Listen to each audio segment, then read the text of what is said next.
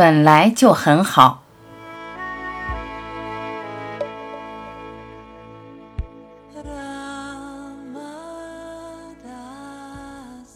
专注于你自己，专注于你是谁。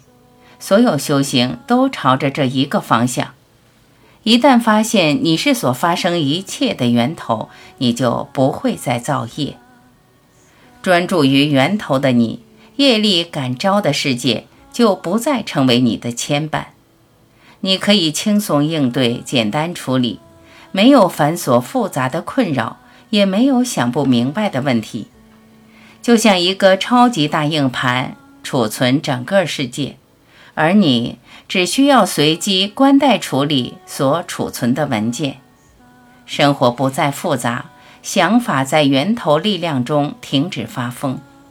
人与人的互动被伤害、被忽略、受委屈、被排斥、不被待见，俗世中的小情绪就像一阵风。住在源头的你。根本无意涉足世俗的泥潭。源头的力量可以让念头止息，你不想就不想，想放下就放下。奔腾不息的思绪在你全然安住中难以作妖，在忙乱的思想中找一个缝隙，给自己留下足够的空闲，安心沉静。世界不让你沉静，你要让自己沉静。不要指望世界给你一个机会，你给自己创造机会，让安静的力量在心中蓬勃生长，突破纷乱的思绪，发现源头的自己。找到你自己是做人全部的意义。做人就要成为一座桥，从不净世界通向清净世界，从外面世界进入内在世界，从迷失的小我。